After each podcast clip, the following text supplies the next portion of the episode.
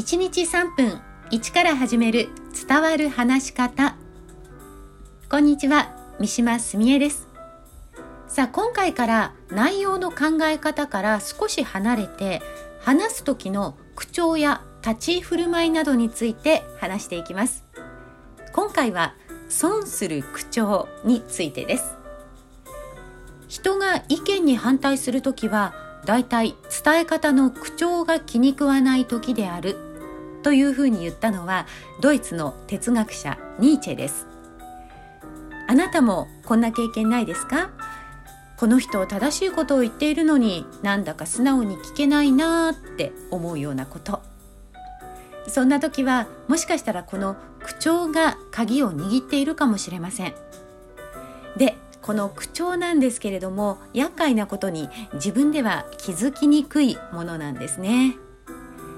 では今回ご紹介するその損する口調というものはどういうものがあるのか、まあ、何回かに分けて話をしていきます。今回はう母音で話すというものです。まあ、母音のこの「あいうえお」の口の形をまずは大きく開けて言ってみてください。あいうえおですね。そうするとうの口の形というのは口をこう前に突き出した形になると思います。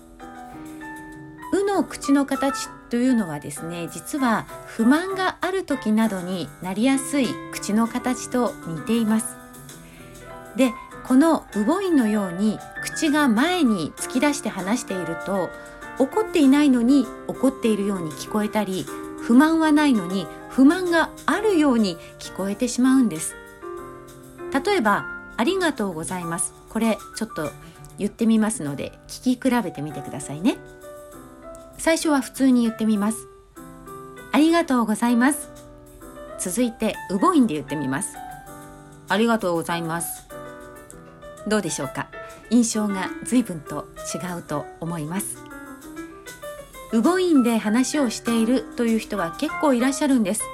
本人にはそんなつもりがなくても怒っているとか不満があるというふうに取られかねません。それから怒っている時や不満がある時というのは無意識のうちにウボインの状態で話してしまうことがあります。そうすると冷静さに欠ける人だなという印象を与えてしまうこともあります。口調というのはその人の癖はもちろんですけれどもその時の感情がそのまま出やすいものです。まずは自分の口調を知るところから始めてください。同じ言葉でも伝わり方が変わってきますよ。